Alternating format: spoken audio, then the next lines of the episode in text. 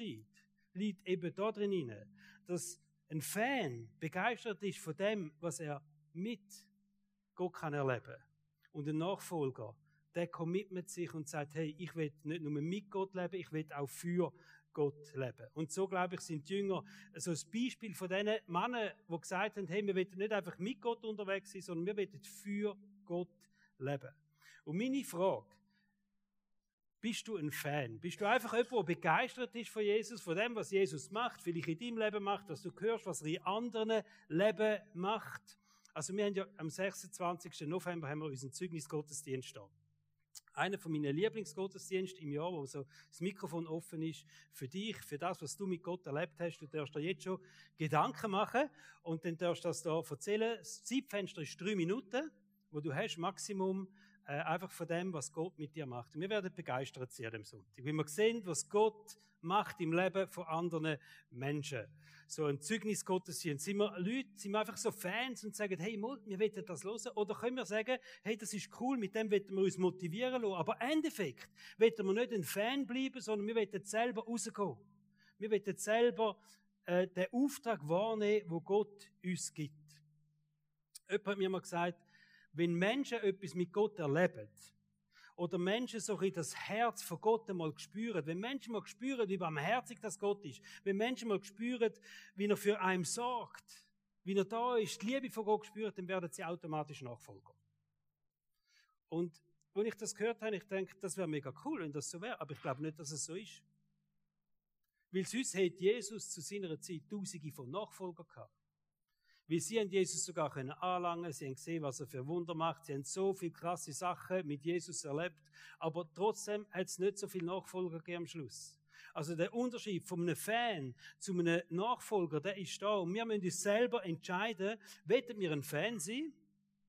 Oder wollen wir sagen, nein, ich will ein Nachfolger sein. Ich will wirklich rausgehen, ich will etwas erleben, ich will, ich will das können, ähm, den Auftrag will ich können wahrnehmen, wo Jesus uns gibt. Würde mal so sagen, wenn du Jesus nachfolgen willst, musst du vermutlich bereit sein, deine Komfortzone zu verlassen. Dort, wo es dir einfach wohl ist, wo kein Risiko eingehst, wo alles gut ist. Ähm, das ist nicht das Leben von einem Nachfolger, oder? Ein Nachfolger steppt raus. Ein Nachfolger geht raus, er riskiert etwas, er wagt etwas für Jesus, in dem Auftrag ihnen andere Menschen eben auch zu Nachfolger zu machen. Da gibt es eine ganz coole Geschichte. Lukas Evangelium Kapitel 9 steht hier. Jesus ist mit dem Petrus und Johannes und Jakobus auf den Berg Tabor gegangen. Das ist acht Tage gewesen, nachdem Jesus mit den Jüngern geredet hat, dass wer ihm wirklich nachfolgen will, er muss sein Kreuz auf sich nehmen. Mögt ihr erinnern, da haben wir auch drüber geredet. Also sein eigenes Ich sterben lassen und wirklich für Jesus leben. Das ist Nachfolge. Also jetzt hat ja sehr eindrücklich zu den Jüngern geredet. Acht Tage später geht er also auf den Berg Tabor. Petrus, Johannes und Jakobus sind mit dort dabei. Und Jesus sagt, wir gehen auf den Berg und wir beten miteinander. Und da lesen wir, wie Jesus angefangen hat beten. Und währenddem, dass Jesus betet hat, hat sich das Gesicht von Jesus verändert. Da ist plötzlich so ein Strahlen, es leuchtet ein Glanz ins Gesicht gekommen und Kleider haben sich verändert, steht in der Bibel. Also das äh, seine Kleider sind strahlend weiß geworden und dann plötzlich gibt es eine Erscheinung und ein Mose erscheint und ein Elia erscheint und es steht in einer himmlischen Glanz, in einer himmlischen Herrlichkeit sind die plötzlich da gewesen. Also eine unglaubliche Szene. Der Berg Tabor wird als Berg von der Verklärung ähm, genannt. Oder die Geschichte kennt man auch in der Bibel unter der Verklärung, unter dem, was passiert ist da auf dem Berg oben. Und da ist Petrus eben auch dabei gewesen. Und der Petrus, wir haben ihn auch kennengelernt, manchmal sehr geistgeleitet, manchmal nicht ganz so geistgeleitet. Das ist jetzt eher ein nicht so Moment gewesen, wo er da erlebt hat. Eigentlich etwas Krasses, was er erlebt hat, wo er das sieht, wie so einfach das ganze Himmlische da sichtbar wird. Und er kommt auf folgende Idee.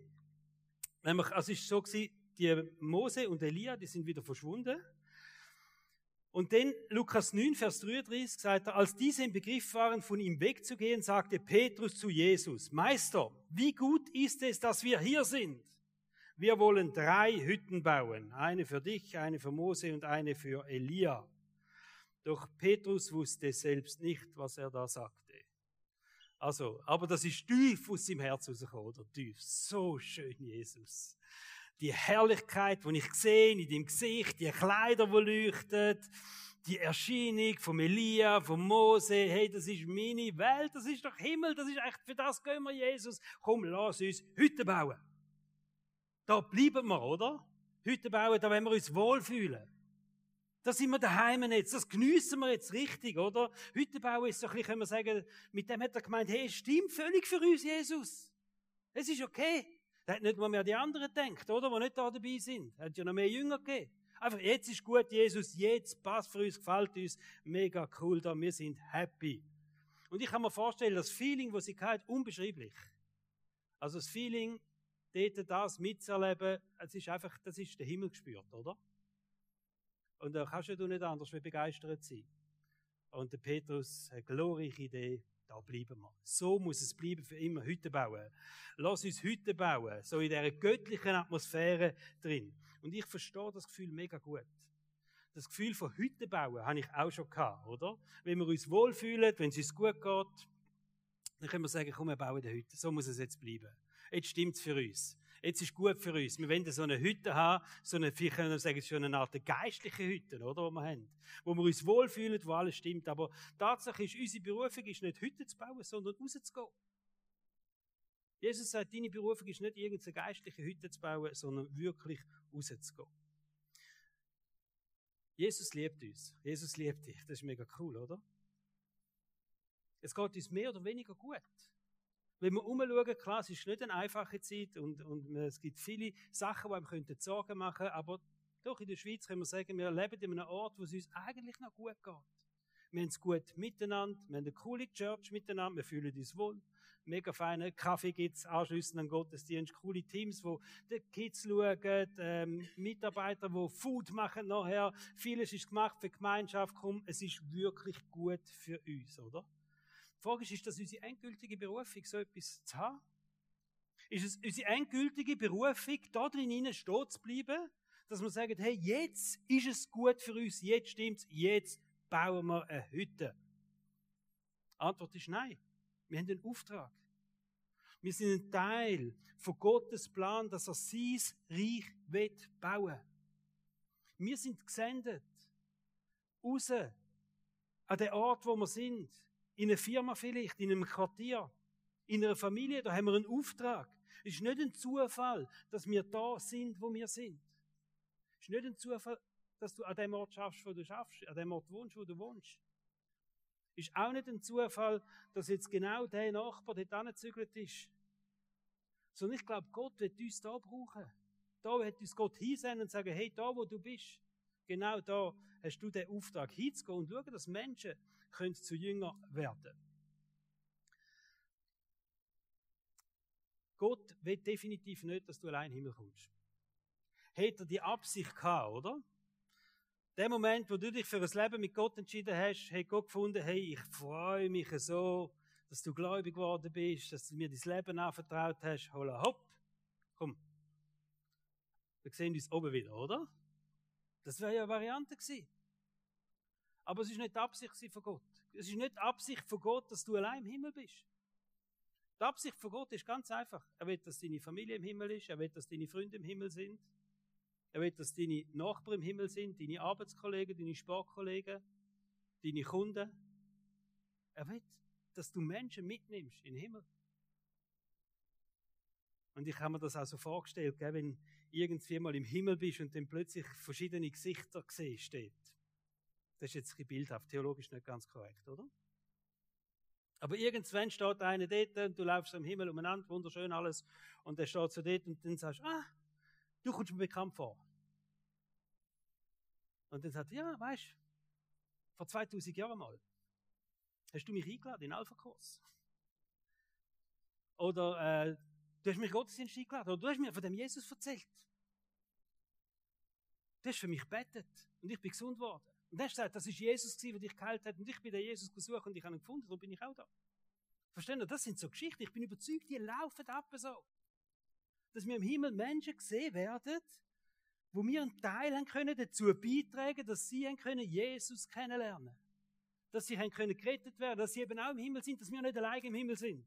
Sondern dass wir mit diesen Menschen dürfen eines Tages im Himmel sein. Du bist ein Träger von der Gegenwart von Gott. Gott ist in dir und Gott will durch dich durchwirken. Das ist Tatsache. Das zieht sich durch die Bibel durch. Versteht ihr? Gott wird uns brauchen. Gott hat einen riesen Plan mit uns. Und da steht im Römer 8, Vers 19, ja, die gesamte Schöpfung wartet sehnsüchtig darauf, dass die Kinder Gottes, das sind wir, in ihrer ganzen Herrlichkeit sichtbar werden. Verstehen ihr? Die Welt wartet darauf, deine Nachbarn warten, deine Freunde warten, deine Arbeitskollegen, dein Chef, deine Kunden, sie warten darauf, dass du sichtbar wirst als ein Kind von Gott. Und dass durch dich die Herrlichkeit von Gott sichtbar wird. Die Schöpfung sehnt sich nach dem, steht. Eines von meinen Lieblingszitate über Chile ist das, Chile ist die Hoffnung der Welt. Und das gefällt mir so gut, weil wenn es heißt, Chile ist die Hoffnung der Welt, dann bedeutet das, wir alle zusammen, du und ich, wir sind die Hoffnung der Welt. Weil wir ein Teil von dieser weltweiten Chile sind. Chile ist die Hoffnung der Welt und du bist die Hoffnung der Welt. Aber nicht, wenn wir uns einfach darauf konzentrieren, eine Hütte zu bauen. Wenn wir uns einfach darauf konzentrieren, das muss stimmen für mich. Jetzt ist es gut, ich brauche die um, die, die großen Glücksmomente und dann fühle ich mich wohl und dann ist das mein Ort, wo ich bin und dann werde ich da bleiben. Dann sind wir nicht Hoffnung für die Welt. Die Hoffnung für die Welt sind wir, wenn wir uns entscheiden und sagen, hey, wir gehen. Wir lassen uns senden, wir gehen raus, wir lassen uns losschicken mit dem Auftrag. Und die große Frage ist, wie können wir Menschen erreichen? Wie können wir den Menschen erreichen? In der Bibel sehen wir, wie Jesus seine Nachfolger losgeschickt hat. Genau mit dem Auftrag. Und darum ist es doch am einfachsten, wir lernen gerade mal vom Chef, oder? Also, wie sieht ein Sendungsauftrag aus? Und was meint Jesus genau? Was müssen wir denn da genau machen, wenn wir jetzt rausgehen und die Menschen zu Nachfolger machen? So konkrete Anweisungen. Da steht im Lukas 10, Jesus hat 72 Männer losgeschickt. Immer das Zweite. Und er hat sie Ortschaften geschickt, wo er selber später auch hingehen hingehen und hat reden und er hat gesagt, geht ihr schon mal an die Ortschaften und macht Folgendes. Lukas 10, 8 und 9. Wenn ihr in eine Stadt kommt und man euch aufnimmt, das heißt, er ist auch davon ausgegangen, dass man nicht überall willkommen ist. Aber wenn ihr in eine Stadt kommt und man euch aufnimmt, dann esst was man euch anbietet, heilt die Kranken, die dort sind, und verkündet den Bewohnern der Stadt, das Reich Gottes ist zu euch gekommen. Also könnt hin, wenn ihr willkommen sind, hockt ab, esset, heilt Kranke und verkündet das Evangelium. Echt drei Punkte, wo Jesus da so in einem Satz einfach mal so schnell anwirft. Und das Essen miteinander, wo Jesus sagt, hey, dann geht hin und esset, das ist eine Form von Gemeinschaft haben. Eine von der grössten Formen zu dieser Zeit sowieso, wenn man mit jemandem angesessen ist und gegessen hat, das ist Gemeinschaft gewesen. Miteinander. Ob es Leben teilen ist oder nicht, aber einfach mindestens die Gemeinschaft beim Essen dürfen zu haben. Sich für jemanden interessieren, für jemanden da zu sein. Und ich glaube, das Essen, wo Jesus sagt, könnt hier und essen, das können wir näher und sagen, das bedeutet Leben Gemeinschaft mit den Menschen. Wenn ihr wollt, dass Menschen das Evangelium kennenlernen, leben Gemeinschaft mit diesen Menschen. Interessiert euch für die Menschen, verbringt Zeit mit diesen Menschen. Und ich bin überzeugt, dass Gott unsere bestehenden Beziehungen, die wir haben, dazu nutzen wird, sein Reich zu bauen. Dass die Beziehungen, die wir haben, an diesen Ort, wo wir sind, dass Gott die Beziehungen nutzen wird, um sein Reich zu bauen. Und ich glaube auch, es braucht nicht immer so jahrelange Beziehungen oder jahrelange Freundschaften. Manchmal langt es so einfach eine persönliche Ebene, wo irgendwie entsteht, oder? Dass man sich auf einen anderen Mensch einlädt. So, ich sage dann, das sind so Beziehungsmomente. Vielleicht kennst du das und jetzt müsst ihr keine falschen Gedanken haben, oder? Aber das Gefühl, plötzlich etwas zu empfinden für einen anderen Mensch. Der kann da vor zehn Minuten noch völlig fremd sein und plötzlich ist er da, er steht da er sitzt neben dir, du fährst mit dem im Zug, du stehst hinter der Person an der Kasse und du merkst, es passiert wie so ein Beziehungsmoment. Du fühlst, empfindest etwas für die Person. Vielleicht ist es Mitgefühl. Vielleicht so eine Verbundenheit. Vielleicht ein Gefühl von Nähe, eine Sympathie, wo du plötzlich merkst, hey, da ist etwas da zwischen der Person und mir oder Gott schenkt mir da so einen Beziehungsmoment. Und ich bin, glaube fest, dass der Heilige Geist immer wieder so außergewöhnliche Beziehungsmomente schaffen tut in unserem Alltag hinein, wo der Boden sind, dass wir mit diesen Menschen letztendlich das Evangelium teilen. Also wenn du mich fragst, wie können wir am einfachsten Menschen erreichen, dann heißt Antwort im Alltag. Dort, wo du bist. In diesen Begegnungen, wo du hast, in diesen Beziehungen, wo du drin stehst, mit diesen Menschen, wo du im Kontakt bist. Das erste, was Jesus sagt, essen. Also Gemeinschaft, Beziehungen. Das zweite, was er sagt, heilen. Und wir können das Heilen ein bisschen ausweiten und sagen, betet für Menschen.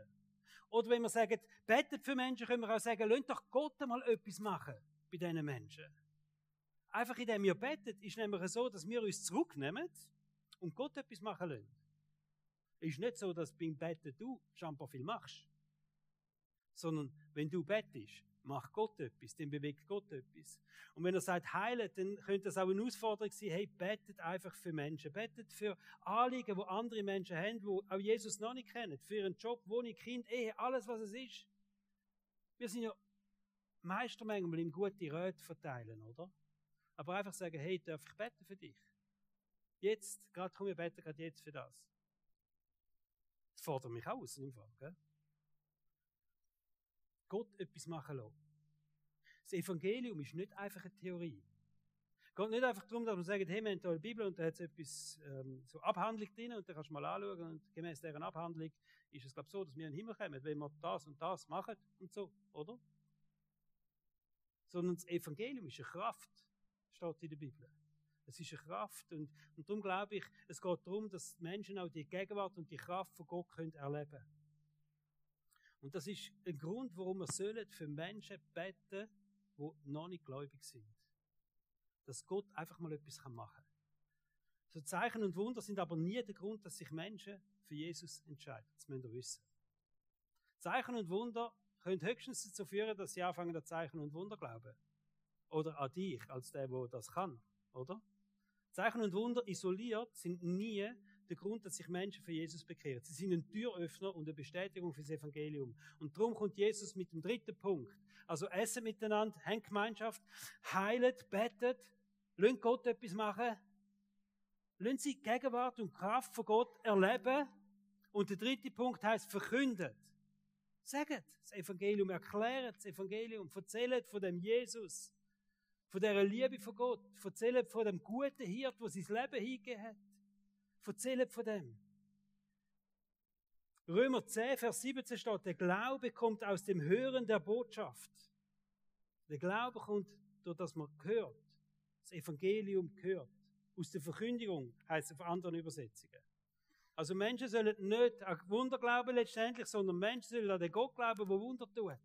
Das ist wichtig, oder? Dass sie wissen, wer macht denn das? Was steht da dahinter?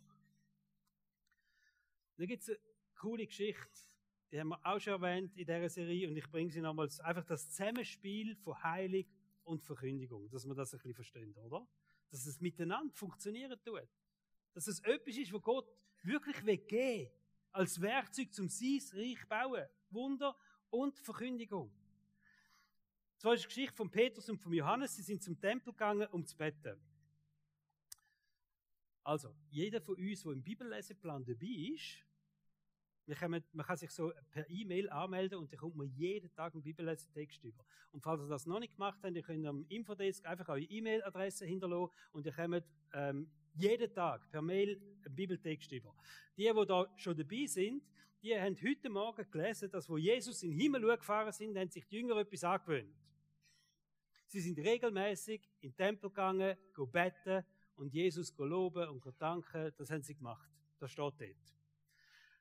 Also, das ist wieder so ein Moment gewesen. Petrus und Johannes sind zum Tempel gegangen, weil sie haben wollen beten. Wie sie das einfach, das ist so eine Regelmäßigkeit geworden, wo, wo Jesus in den Himmel gegangen ist. Wir gehen regelmäßig in den Tempel beten und Jesus arbeiten. Und da ist ein Mann dort gesessen, wo sie gekommen sind. Und der Mann ist von Geburt auf gelähmt gewesen. Der ist noch nie auf seinen Füßen gestanden. Der ist nicht umgekrabbelt wie andere Kinder, sondern der ist immer gehockt, wo man hingesetzt hat. Manchmal denkst du, es wäre cool, oder? Bei den Kindern. Einfach, da bleibst Nein. Aber irgendwann, verstehen ihr, er ist einfach, er ist so auf andere Menschen angewiesen gewesen. Da gesessen, wo andere gesessen sind. Und er hat nichts anderes gewusst, weder einfach zu betteln, dass er äh, Geld bekommen hat, dass er Sachen bekommen hat, die er hat können, einfach seinen Lebensunterhalt und das Essen und alles, was er braucht hat. Also der Petrus und Johannes sind unterwegs und dann laufen sie an dem Gelähmten vorbei und der steht am Betteln gewesen. Und in dem Moment, wo der da am Betteln ist, dann sagt der Petrus zu ihm, hey, weißt du was? Ich habe kein Geld, das ich dir geben kann, aber im Namen von Jesus stand auf und lauf jetzt. Und er gibt ihm die Hand, dem Bettler. Apostelgeschichte 3, Vers 7. Dabei fasst er den Gelähmten an der rechten Hand und richtet ihn auf. In demselben Augenblick konnte der Mann Füße und Gelenke gebrauchen. Das erste Mal in seinem Leben. Überhaupt. Ich muss vielleicht sagen, ich denke im Fall nicht, dass es eine Reihenfolge gibt. Zuerst müssen wir für jemanden beten, dann können wir das Evangelium verkünden, so strikte Reihenfolge, zuerst Gemeinschaft und alles. Aber ich glaube, die drei Elemente spielen einfach ineinander. Und heilig ist einfach ein mega Teil, wo der Boden öffnet fürs Evangelium. Und wenn wir mit Menschen im Kontakt sind, ist es, glaube ich, einfach wichtig, dass wir uns vom Heiligen Geist leiten und sagen, was ist jetzt dran? Was ist es dran, mit der Person vielleicht Gemeinschaft haben? Was ist es jetzt dran, für die Person zu beten? Oder ist es jetzt dran, wirklich etwas zu sagen? Ein Verkündiger sein vom Evangelium? Also in dieser Geschichte ist es so, dass aufgrund von dieser Heilung Menschen sich versammelt haben. Das Wunder, wo da passiert ist, weil er jeder kennt hat, oder? Jeder auf dem Tempel ist an dem vorbeigelaufen. Man hat ihn kennt über Jahre hinweg. Man hat gewusst, das ist der Arme, der seit Lebtag nie hat können laufen. Also hat es einen riesen Aufruhr gegeben auf dem Tempelplatz. Und der Gelähmte hat natürlich auch, oder ehemals Gelähmte, hat natürlich dazu beigetragen, oder? Da steht, er hat angefangen rumzuchampen. Ich kann mir vorstellen, wenn er noch nie hätte können laufen, plötzlich so, äh, äh, äh, so. Und dann ist der, der Petrus und Johannes, die laufen, oder?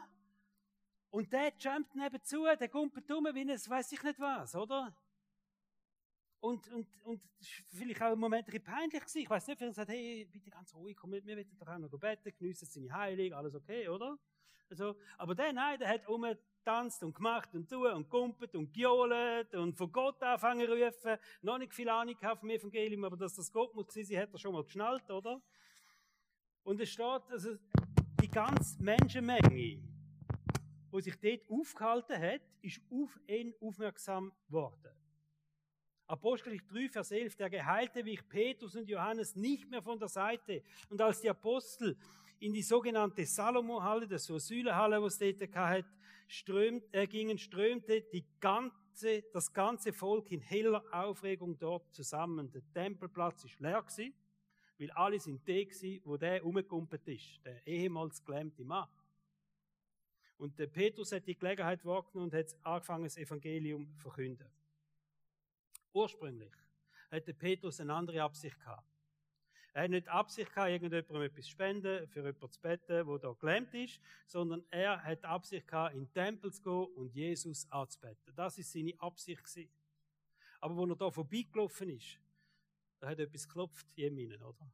Da war eine Stimme in ihm, die gesagt hat, Petrus, jetzt heilen. Und er hat ihm die Hand entgegengehabt und er hat gesagt, und jetzt stand auf. Und dann ist er hingegangen, oder? Und hat das Evangelium verkündet. Hunderte von Menschen. Das sind alles Menschen gewesen, die gottesfürchtig sind, verstehen ihr? Aber der Jesus nicht kennt haben als Erlöser. Und das ist die Chance gewesen. Und die Heilige ist der Türöffner überhaupt gewesen, auf dem Tempelplatz, von dem Jesus erzählen. Der Türöffner fürs Evangelium. Es gibt Christen, die gehen davon aus, dass nicht ihrer Gabe entspricht, das Evangelium zu verkünden. Haben wir Leute da unter uns, die sagen, das ist nicht meine Gabe. Anderen Menschen das Evangelium zu verkünden. Du musst nicht aufheben, du kannst einfach für dich, kannst entweder Ja oder Nein sagen. Gehöre ich zu denen? Es gibt Menschen, die sagen, meine Gabe ist es viel mehr, einfach ganz praktisch den Leuten zu helfen einen guten Eindruck zu hinterlassen, oder? Also ich höre manchmal so Aussagen wie, weißt, ich lebe eigentlich so, ich probiere in meinem Alltag, in meinem Job so zu leben als Christ, dass die Leute irgendwann vielleicht fragend werden, oder? Und irgendwann kommen sie mir schon und sagen, ja, woher hast denn du die Geduld, woher hast denn du die weiß ich nicht was und so, oder? Und sie stellen sich vor, dass das denn so funktioniert, oder was faktisch nie so funktioniert, aber gut. Aber man denkt dann, das ist vielleicht mehr so, ich bin mehr der Typ, oder? Wo einfach mehr macht, mehr hilft, mehr dient. Ich bin der, wo vielleicht mehr Beziehungen lebt. Einfach so. Und ich, Nachbarn haben mich wirklich gern, oder? Und ich kann mir vorstellen, die denken sich so, der ist vielleicht Christ. Was? Man hofft in der oder, dass irgendetwas aufgrund von dem passiert. Das ist alles okay. Wirklich, es ist alles zusammen okay. Aber wenn du willst erleben, dass Menschen zum Glauben können, dann musst du irgendwie dafür sorgen, dass sie das Evangelium hören, weil der Glaube kommt allein aus dem Hören vom Evangelium. Das steht so in der Bibel und funktioniert nicht anders. Mit all deinen Absichten und alles, was du sagst, hey, mein Typ ist halt so und so, wenn du nicht kannst dafür sorgen, dass sie irgendwie das Evangelium hören, wie auch immer das machst, ob du das selber machst, jemanden beiziehst, oder, gibt viele Möglichkeiten, oder? Ich meine, vielleicht kommst du auf die Idee und schenkst mal eine Bibel und sagst, hey, lies mal das. Ich lese jeden Tag in der Bibel, fang einmal an. Ich weiß Leute, die so etwas gemacht haben und dann angefangen sich mit den Nachbarn zu treffen und das wieder anzuschauen. Wo haben ihr gelesen, wo haben ihr Fragen? Und so ist etwas passiert. Vielleicht schenkst du ein gutes Buch. Mega cool, lad Leute in Gottesdienst ein, wenn du sagst, hey, ich bin nicht der Prediger, da vorne steht meistens einer, der das macht, oder? Musst du es nur mitnehmen. Wenn du Glück hast, sind sie so begeistert und sie laden dich noch nicht zum Kaffee. Aber du musst vielleicht einladen. Alpha Life Kurs, hey, wir sind neu dran, den Alpha Life Kurs aufzugleisen, gibt neue Flyer und so, der, der Februar startet der Alpha Life Kurs. Du kannst dir jetzt überlegen, wer du einladest. Aber es ist eine Hammer-Chance für Beziehung, Essen und Verkündigung. Das ist die Kombi vom Alpha Life Kurs, versteht ihr? Wir sind zusammen, wir essen miteinander, es gibt Gruppen, wir verkünden das Evangelium. Cool, oder? Also, mach das. Nutz die Gelegenheiten, die du hast. Überleg dir, wie kann ich das machen? Aber denk nicht, dass jemand zum Glauben kommt, wenn du nicht dafür sorgst, dass die Person das Evangelium gehört. Ich weiß, man kann so Puzzleteile, oder? Ich tu mein Puzzleteile machen, jemand anderes macht auch das. Ja, Gott braucht uns unterschiedlich. Gott braucht uns unterschiedlich.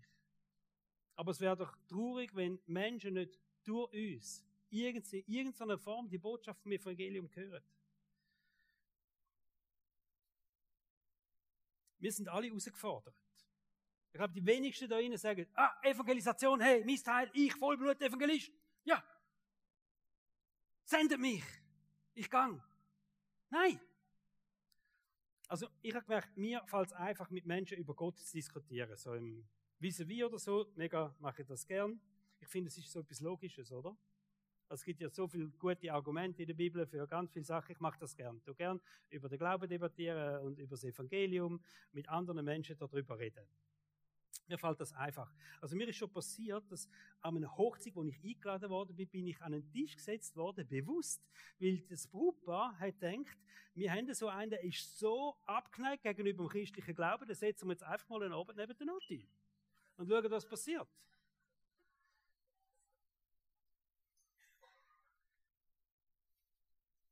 Meine Herausforderung, wisst ihr, was das ist? Meine Herausforderung ist für Menschen zu beten kostet mich alles. Und ich habe mir gesagt, hey Nati, das musst du jetzt überwinden. Da musst du jetzt durch, oder? Und ich weiß schon, für wer ich muss beten. Und ich weiß es lange nicht, wenn ich das am Küchentisch mache, für mich. Ich weiß, ich muss zu ihm gehen. Und ich muss sagen, hey, ich will jetzt für dich beten. Ist das okay? Hast du Zeit? Und es kostet mich alles. Das ist meine Herausforderung. Und ich will dich fragen, was ist deine Herausforderung? Du musst dir vielleicht mal überlegen, wo ist deine Herausforderung da drin? Was ist vielleicht der Punkt, wo du musst sagen, ich weiß, das kostet mich alles, aber nein, das will ich jetzt nochmal überwinden. Das mache ich jetzt, da sage ich jetzt mal etwas. Da bete ich jetzt mal. Da gehe ich jetzt mal hin, da habe ich jetzt mal die Gemeinschaft mit diesen Menschen, wo mir Gott aufs Herz gelegt hat. Ich investiere mich da drin. Der Paulus hat so einen krassen Satz rausgeschossen einmal. Bibel. Ich schäme mich des Evangeliums nicht. Kennt ihr das? Ich schäme mich am Evangelium nicht. Römer 1, Vers 16. Zu dieser Botschaft, sagt der Paulus, zu dieser Botschaft bekenne ich mich offen und ohne mich zu schämen. Denn das Evangelium ist die Kraft Gottes, die jedem, der glaubt, Rettung bringt. Können wir das sagen?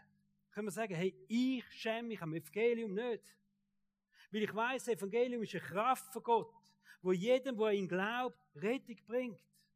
Ich schäme mich nicht, für Menschen zu beten, weil ich weiß, das Evangelium ist eine Kraft von Gott. Ich schäme mich nicht, vom Evangelium zu erzählen, weil ich weiß, sie bringt eine Rettung diesen Menschen. Ich schäme mich nicht. Wo schämen wir uns für das Evangelium? Wo müssen wir vielleicht sagen, hey, da haben wir eine Angst in uns hinein wir könnten uns bloßstellen. Wir haben eine Angst in uns hinein, wir könnten uns jetzt in einer Art exponieren, oder? Wo du nicht mehr zurückkommst. In eine Ecke gedrängt werden, plötzlich. Irgendetwas haltet uns zurück, mal so etwas zu wagen für Gott.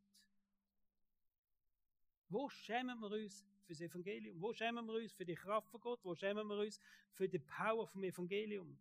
Für den Jesus, wo sein Leben hingegeben hat.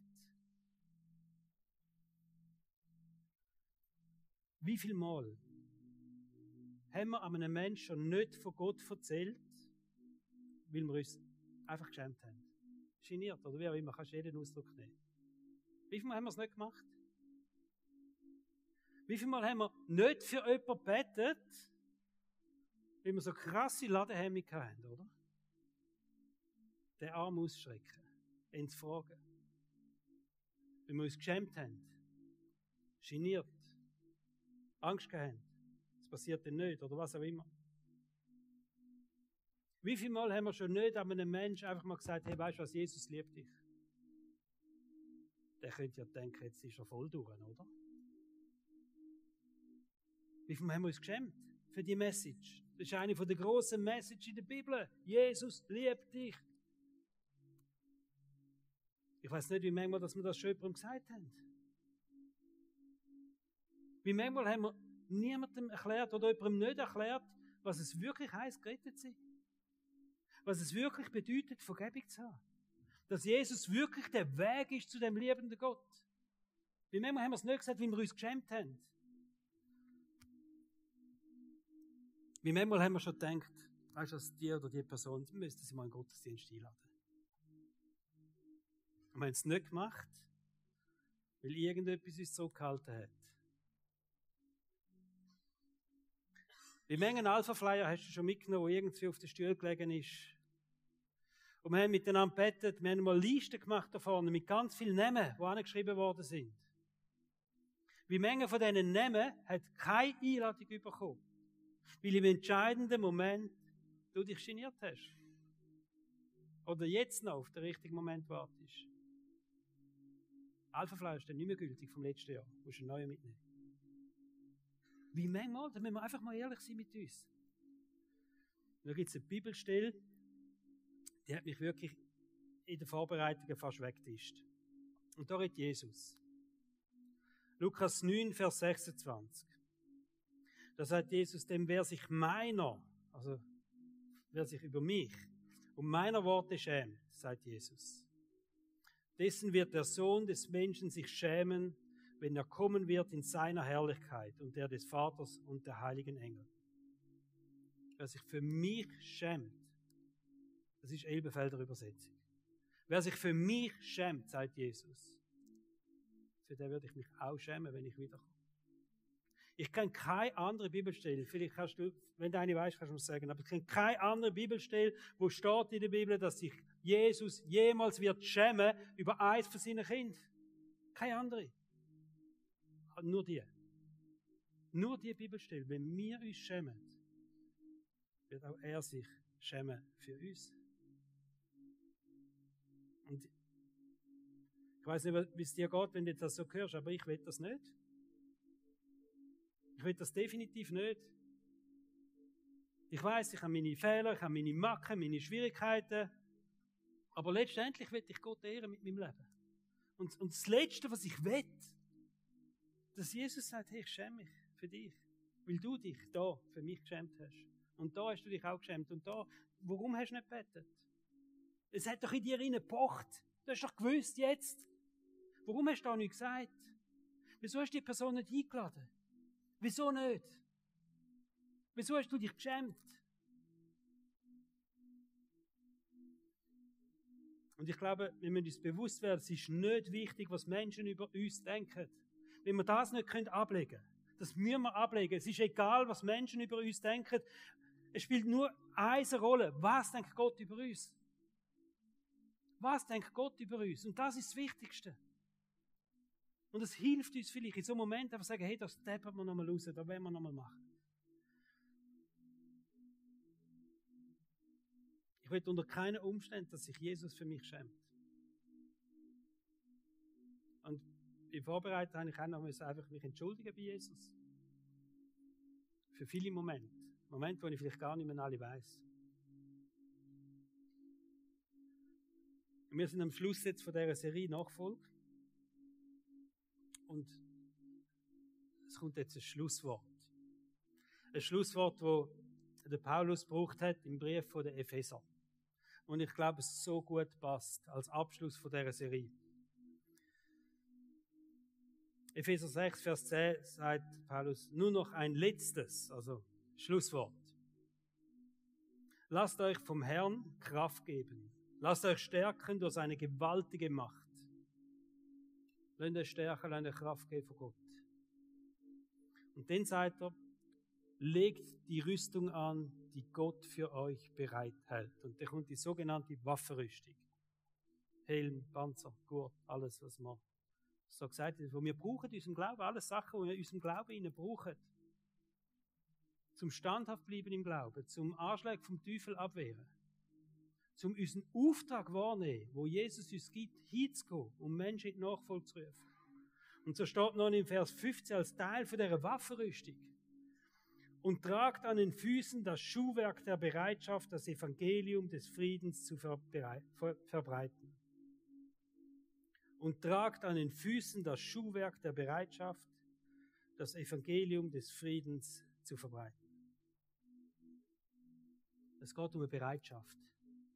Es geht darin, dass wir einen Gott haben, der uns Kraft gibt, der uns alles gibt, was wir brauchen. Aber wenn wir die Schuhe von dieser Bereitschaft nicht anlegen, dann wird nichts passieren. So habe ich mir gesagt, es wäre mega cool, wenn wir als Chile miteinander wir können sagen, hey, wir wollen so ein bisschen die Schuhe von der Bereitschaft, das Evangelium zu verkünden, einfach miteinander nochmal anlegen. Jeder für sich. Dass du sagst, hey, ich will die Schuhe von der Bereitschaft anhaben. Aber wir sind da nicht ähm, im Krieg wie damals die oder so, sondern ich glaube, das sind Alltagsschuhe, die wir haben. Das sind genau unsere Alltagsschuhe, die den Unterschied ausmachen. Sind Schuhe von der Bereitschaft, das Evangelium zu verkünden oder nicht?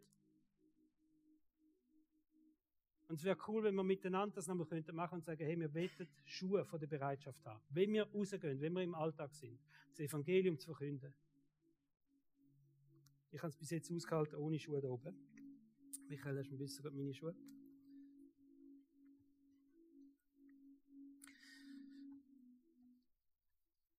Wenn ihr wollt, dann dürft ihr jetzt das gleiche machen wie ich, eure Schuhe in die Hand nehmen. Das ist jetzt kein Witz. Nehmt eure Schuhe in die Hand. Ich würde sagen, mal, das